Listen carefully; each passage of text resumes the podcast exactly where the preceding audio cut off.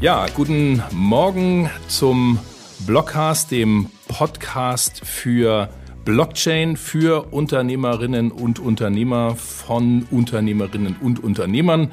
Heute bei uns im Podcast ist Herr Kai Heinrich. Er ist Vorstand der Plutos Vermögensverwaltung.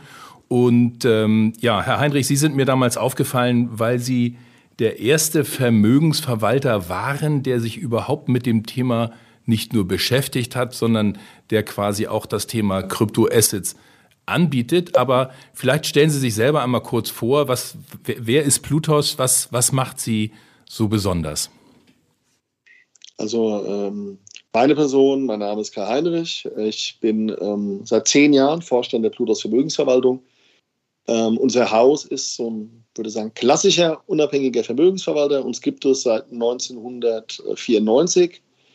Wir verwalten über 600 Millionen Euro. Das ist für einen unabhängigen Vermögensverwalter mittelgroß bis groß. Gegenüber einer Bank sind wir ein Zwerg, also man muss das immer so ein bisschen einordnen. Mhm. Aber ähm, die unabhängigen Vermögensverwalter haben ungefähr einen Marktanteil, der liegt so knapp unter 5 Prozent. Ähm, von daher äh, ist man da mit 600 Millionen dann einer der durchaus größeren. Was machen wir? Ähm, wir verwalten das Geld unserer Mandanten nach bestem Wissen und Gewissen und zwar in den Anlageklassen, wo wir glauben, äh, dass die äh, nachhaltig äh, gut sind für das Vermögen unserer Mandanten. Und da landet man oft, wenn man sich so die letzten Jahre anschaut, schlicht und ergreifend bei der Aktie. Mhm. Ähm, das ist also das, was wir tun, aktienbasiert das Vermögen der Mandanten verwalten. Was jetzt dazugekommen ist, und Sie hatten es eben kurz angesprochen, ist das ganze Thema ähm, Kryptowährung, ähm, der ganze Bereich Blockchain, wo wir, ich möchte mal so sagen, als einer der ersten äh, den C ins Wasser gesteckt haben in die neue Assetklasse, mhm. ähm, weil wir einfach glauben, dass es für unsere Mandanten, wenn man ein bisschen in die Zukunft blickt, ähm, wichtig ist, dass der Vermögensverwalter, der sie betreut, äh, sich mit dem Thema beschäftigt und hier eine gewisse Kompetenz hat. Mhm. Ja, vielen Dank. Denn äh, also das ist ja wie gesagt auch das, was mir als, als erstes aufgefallen ist. Sie waren auch im, im Private Banking Magazin und anderen Zeitschriften sozusagen als der Vorreiter für das Thema Krypto in der Landschaft der deutschen Vermögensverwalter. Wir haben vor zwei Jahren mal eine Umfrage gemacht ähm, und da gab es praktisch keinen, der dem Thema, sagen wir mal, einigermaßen offen gegenüberstand. Die meisten haben, ich also meine persönliche Meinung, nicht die Kompetenz gehabt oder auch die Erfahrung, um sich mit dem Thema wirklich auseinanderzusetzen und haben deshalb praktisch erstmal überhaupt abgelehnt, dort zu investieren. Was war für Sie der Grund? Warum haben Sie gesagt, das ist was Neues oder was ist, der, was ist die Motivation gewesen, für Sie dieses Thema mit aufzunehmen? Also ich muss jetzt direkt Asche über mein Haupt streuen. Ich bin mit dem Thema erstmalig in Verbindung gekommen, so irgendwann zwischen 17 und 18, also Einstand auch schon relativ spät. Und äh, bin von Freunden angesprochen worden, weil die dachten, dass ich als Vermögensverwalter Ahnung haben müsste oder mich auskennen müsste. Ähm, das war Ende 18, da war der Bitcoin über 20.000, wenn ich mich richtig erinnere. Und alle haben darüber geredet in der Runde, wo ich unterwegs war. Und ähm, ich habe das damals noch, gebe ich auch offen zu, abgetan. Ähm, und äh, erinnere mich an eine Aussage, ich habe gesagt, wenn ihr alle drüber redet, ist das Thema oben. Äh, so war es kurzfristig auch, mhm. weil äh, wir haben dann erstmal einen kräftigen Rückgang gesehen. Ja. Ähm, aber ähm, ich bin dann Anfang, Mitte 20 in Berührung gekommen, nochmal äh, über einen Kooperationspartner, die einen Vermögensverwalter gesucht haben, mit dem sie das aufsetzen können. Und ähm, dann dachte ich schon einmal irgendwie, okay, ich erinnere mich dann an das, was ich da 18 verzapft habe, was nachhaltig betrachtet Blödsinn war. Mhm. Ähm, dann war mein Gedanke, okay, jetzt ist nochmal die Gelegenheit, sich mit dem Thema zu beschäftigen. Und Sie haben gerade so schön gesagt, Sie haben eine Umfrage gemacht, die meisten hatten die Erfahrung, Kompetenz nicht. Ähm, wir hatten die auch nicht. Ähm, mhm. Sondern äh, für mich war einfach da eigentlich viel zu spät die Erkenntnis, ähm, hier tut sich was, was für die Zukunft wichtig ist. Und man muss da dabei sein. Und wir haben dann die Gelegenheit genutzt, mit dem Kooperationspartner ähm, einfach mal anzufangen, so würde ich das formulieren. Mhm. Und ich habe dann, hört sich jetzt ein bisschen lustig an, aber ich habe dann einfach ganz viele Bücher über das Thema gelesen, mhm. mir Videos angeschaut, also wirklich wie so ein Anfänger, wie man das dann irgendwie dann äh, lernt. Mhm. Und ähm, wir haben dann hier auch nochmal ein, zwei jüngere Kollegen eingestellt, die in dem Thema, das gebe ich auch offen zu, deutlich fitter sind wie ich. Äh, wir haben also dann begonnen, Kompetenz aufzubauen. Und ja. ähm, ich bin eigentlich dann in Berührung gekommen, halt über diesen Kontakt damals und dann auch ganz simpel, über die Themen, die man halt in den Medien dann auch gelesen hat. Mhm.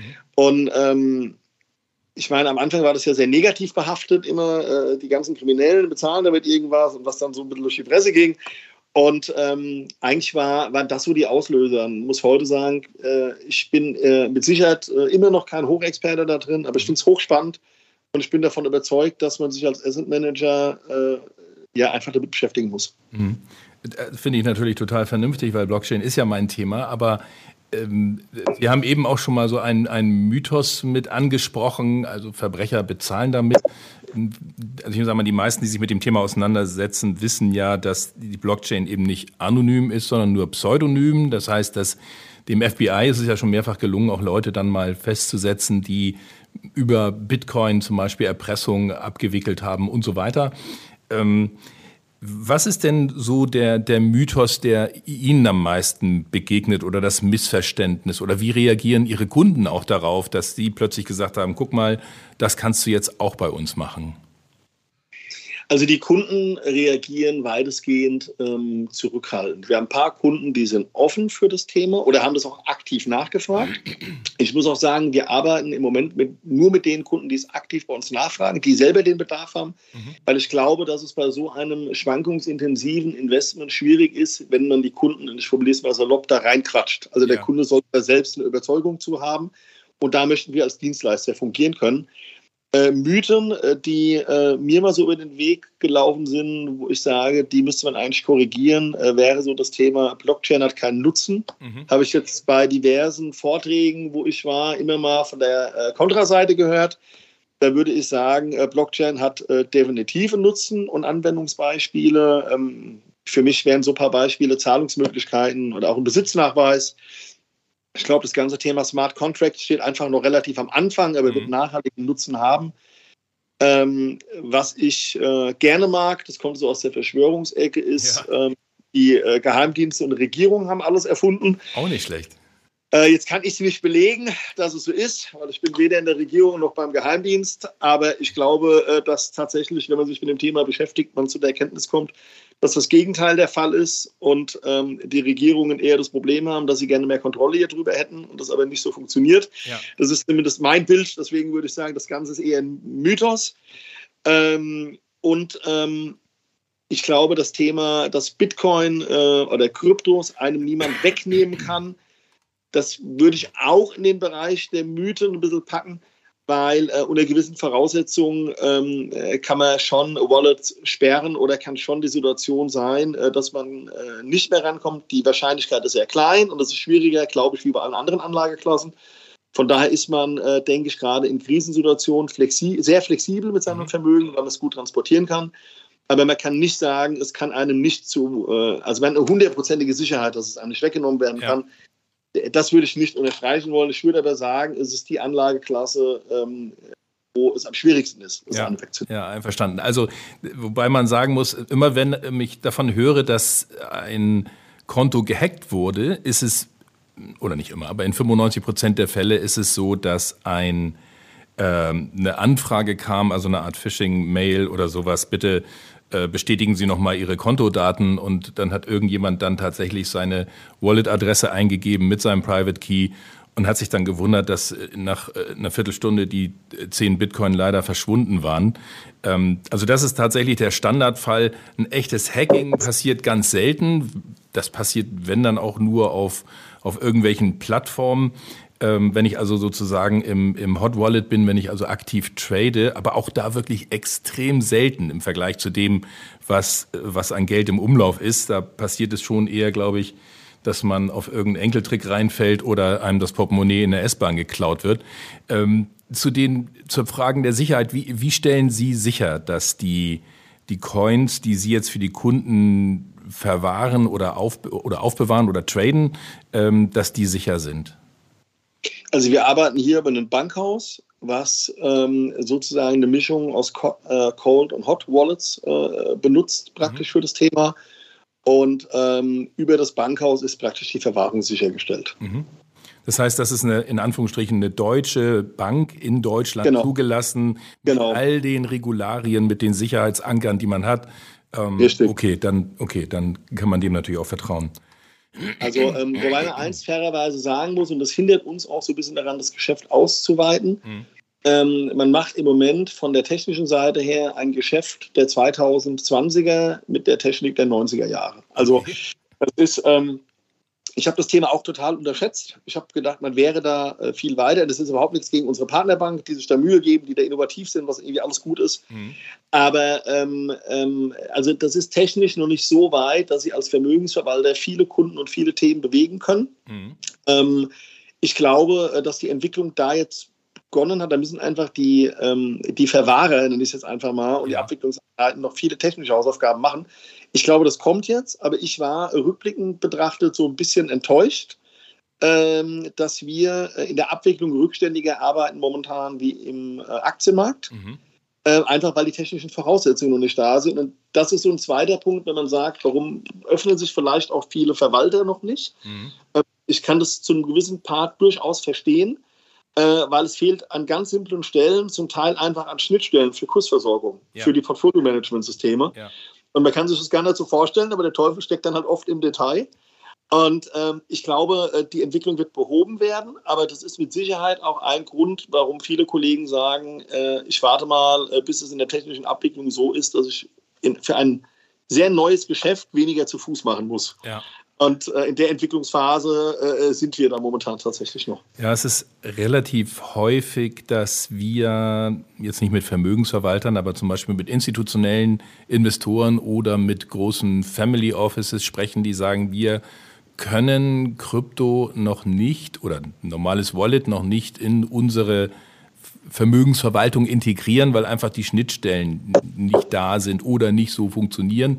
Ist das auch ein, ein, Teil Ihrer Erfahrung oder wie bilden Sie das ab? Wenn ich jetzt ein Konto bei Ihnen hätte, eine Vermögensverwaltung, ähm, wie, wie oft sehe ich dann sozusagen aktualisiert den, den Stand meines Portfolios? Wie, wie funktioniert das bei Ihnen?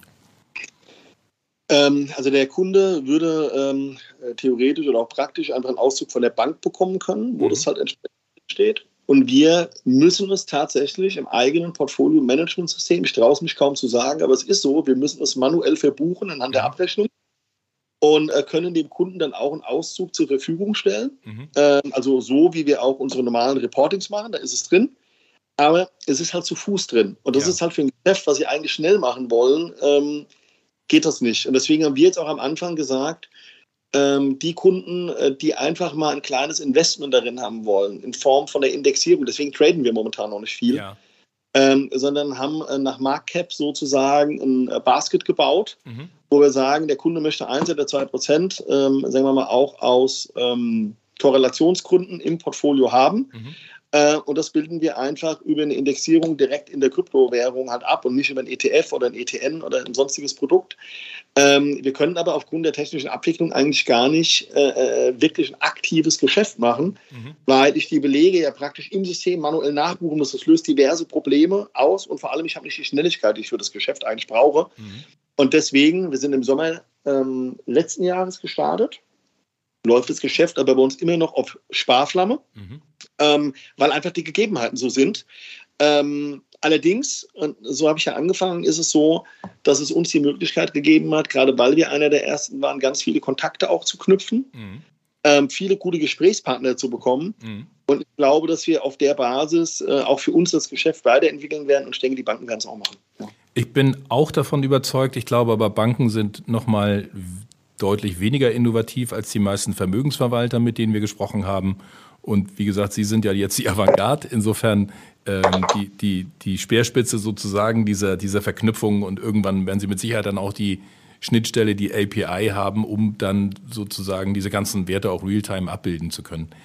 Ähm, wenn ich jetzt die Fragen zu Plutos quasi gestellt habe. Aber gibt es auch noch andere Dinge, wo bei Ihnen äh, Blockchain-Lösungen schon eine Rolle spielen? Also nutzen Sie schon sozusagen die, die Technik, die dahinter steht? Oder ist es im Moment, sind es erstmal nur die Krypto-Assets? Und, und, und wenn das so ist, das, also welche Blockchain-Lösungen? Und wenn es die Krypto-Assets sind, dann nochmal, Sie haben eben das Thema äh, Korrelation erwähnt, würde ich dazu auch gleich gerne noch eine Frage stellen. Ähm, also wir nutzen die Blockchain in unserem täglichen Arbeiten noch nicht, ähm, weil aus meiner Sicht für unser Geschäft im Moment noch äh, die Rahmendaten und die Ansätze fehlen. Mhm. Ähm, wir nutzen also das Thema im Moment nur als Investment Case, also ja. sei es entweder im Rahmen von Kryptowährungen oder in Unternehmen, äh, den Aktien, die sich mit dem Thema Blockchain äh, beschäftigen und mhm. da äh, aus meiner Sicht auch Themen jetzt äh, vorantreiben oder innovative Themen vorantreiben. Wobei man hier fairerweise auch sagen muss, äh, aktuell, also wenn ich mir so die Börsenentwicklung anschaue der, oder die Kapitalmarktentwicklung der letzten Monate, ähm, war es jetzt auch kein optimales Umfeld, um da hoch investiert zu sein. Deswegen sind wir momentan, außer in unserer Indexierung, was die Kryptowährung angeht, äh, momentan wenig investiert, auch mhm. in dem, ich nenne das jetzt mal Investment Case, Blockchain und Krypto, mhm. Weil wir äh, ähm, in unserem Grund aktuell sind wir Trendfolger ja. und der mittelfristige Trend, äh, der ist jetzt einfach erstmal abwärts gerichtet in dem Segment. Das ist nicht schlimm, das gehört auch zu jeder Entwicklung äh, ein Stück mit dazu. Aber wir wollen äh, in dem mittelfristigen Abwärtstrend einfach äh, nur minimalst investiert sein. Ich glaube aber, dass ähm, das lässt sich zeitlich schwer eingrenzen, aber ich glaube, dass wir zumindest in der Phase sind, wo es interessant wird, über Investments wieder nachzudenken, über die mhm. nächsten Wochen, und Monate und dass das auch eine entsprechende Gelegenheit ist. Ähm, warum wir das Thema Blockchain noch nicht nutzen, ist aus meiner Sicht, weil es im Moment ähm, für den Vermögensverwalter an sich noch keine Anwendung gibt. Mhm. Aber es wird ja ganz viel diskutiert, also elektronische Verwahrung von Wertpapieren, ähm, ganz viele Themen, die da am Kommen sind. Und ich glaube, wenn da Dinge da sind, äh, würden wir auch dann äh, so schnell wie möglich äh, und nötig äh, in eine entsprechende Nutzung gehen. Aber im Moment gibt es da für unsere Branche noch nicht so viel. Mhm. Wir wir haben eben ganz kurz das Thema Korrelation angerissen. Wie sehen Sie das oder wie, wie, wie messen Sie das, ähm, wenn Sie sagen Korrelation? Und was bedeutet das für Sie in der, in der äh, Portfoliodiskussion? Gut, man muss jetzt hier wieder auf die Fristigkeiten äh, schauen. Also generell ist die Aussage, und das ist aber ein bisschen schwierig, weil die Erfahrungswerte fehlen. Generell wäre die Aussage, wenn Sie über die letzten Jahre ähm, in Kryptos investiert waren, hat es Ihnen eine positive äh, Rendite zum Portfolio gebracht. Also sprich, es hat die Rendite ihres Portfolios erhöht. Mhm.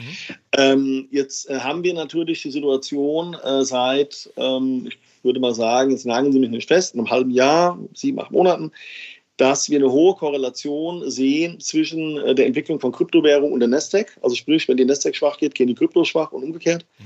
Das heißt, ähm, das, was man sich eigentlich erhofft hätte in so einer Phase, äh, dass äh, Kryptos ähnlich wie das Gold in so einem Umfeld, wo es an den Kapitalmärkten rauscht, stabil bleibt. Deswegen mhm. war ja letztens wieder die Diskussion, sind Kryptos das neue Gold? Ja. Da würde ich übrigens widersprechen, weil ich bin, bin durchaus Goldback. Ja. Ähm, und ich glaube nicht, dass die Kryptos das Gold ersetzen können. Der Meinung war ich letztes Jahr auch schon. Ich bin aber davon überzeugt, dass sie es ergänzen sollten. Also ja. so dazu. Äh, die Erfahrung der letzten sechs Monate zeigt aber, dass in dem Abverkauf, wie wir den jetzt in dem, am Kapitalmarkt insbesondere im Technologiesektor gesehen haben, äh, die Kryptos äh, nicht geholfen haben, mhm. kurzfristig betrachtet. Und deswegen habe ich jetzt ein bisschen ausgeholt ähm, so eine Frage lässt sich immer schwer, auch wenn der Zuhörer gerne die Antwort hätte, mit Ja oder Nein beantworten, ja. weil am Ende ein bisschen auf die Fristigkeit drauf an. Ja. Äh, deswegen wäre meine Aussage, wenn man es langfristig betrachtet, haben Krypto-Investments einen positiven Beitrag zu einer Überperformance geliefert. Ja. Ähm, wenn man es kurzfristig betrachtet, die letzten sechs Monate, könnte man das so nicht äh, dokumentieren, sondern ganz im Gegenteil. Da wäre es ein Problem. Da wir aber ein langfristiger Anleger sind und von dem Thema äh, Blockchain und Kryptos äh, durchaus überzeugt sind, würde ich sagen, auf eine lange Sicht sollte eine Gewichtung, und da gibt es auch diverse Studien, die reichen aber natürlich nicht so weit zurück, weil wir nicht so eine lange Historie haben, logischerweise. Mhm. Aber diejenigen, die es gibt, sagen, dass man mit einer Gewichtung in einem großen Portfolio zwischen 1 und 3 Prozent einen positiven Performance-Beitrag auf eine Sicht von drei bis fünf Jahren hat. Und solange ich keine neuen Erkenntnisse habe und die bringen erst die Erfahrung und der Zeitablauf, würde ich das jetzt einfach mal glauben und als gegeben hinnehmen. Okay, einverstanden. Dankeschön. Gerne. Ja, dann äh, so, es gibt viele Unternehmer draußen, die sich mit dem Thema noch nicht beschäftigt haben. Manche sagen, das kommt für mich nicht in Frage oder das spielt in meinem Unternehmen keine Rolle. Wie sehen Sie das Thema grundsätzlich? Also was würden Sie den Unternehmern und Unternehmerinnen draußen raten? Also ich verstehe die Haltung, weil die hatte ich selbst bis vor kurzem noch. Und Sie haben ja auch gerade gefragt, wie wir Blockchain nutzen. Und ich kann ja nur auf den Investment Case verweisen, weil ja. ich auch noch keine konkrete Anwendung habe.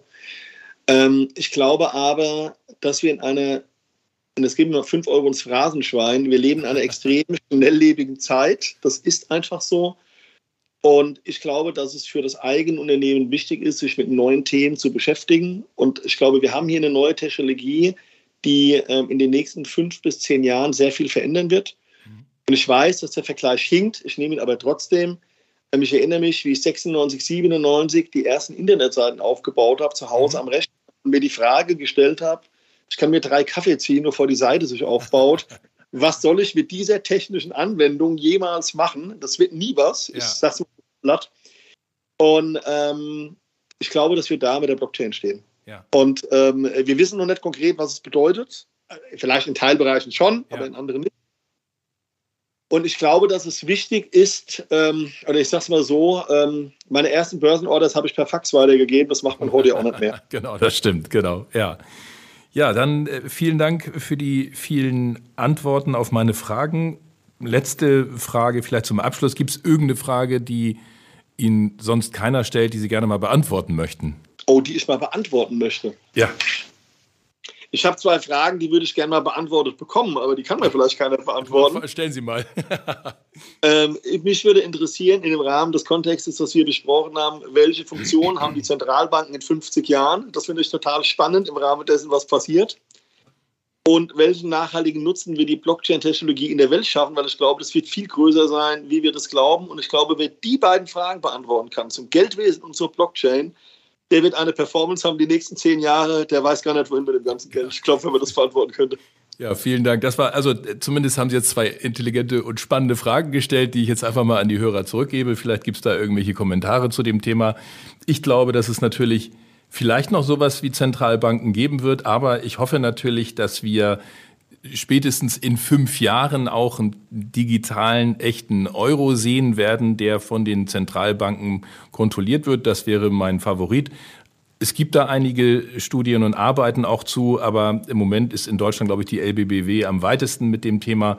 Das heißt, wir werden wahrscheinlich nicht von der Zentralbank den ersten digitalen Euro sehen, aber nichtsdestotrotz glaube ich, dass der kommen wird und zwar eher in, in drei als in fünf Jahren, wo es welche Rolle die Zentralbanken in 50 Jahren spielen werden, das ist allerdings eine verdammt spannende Frage, denn dann müsste man ja auch die Frage beantworten, gibt es dann noch Geld, so wie wir es heute verstehen und so weiter. Ja, spannend. Dann sage ich vielen, vielen Dank, Herr Heinrich, für die, ähm, für die spannende Diskussion, für, den, ähm, für Ihre Zeit heute und ja, ich freue mich, Sie demnächst mal vielleicht im richtigen Leben wieder zu sehen oder zu hören und ähm, für die Zuhörer, die genau hingehört haben, man hört, glaube ich, dass Herr Heinrich aus Frankfurt kommt und da bin ich demnächst dann auch mal wieder. Dann werde ich Sie gerne mal besuchen. Vielen Dank. Da freue ich mich drauf. Danke sehr. Danke.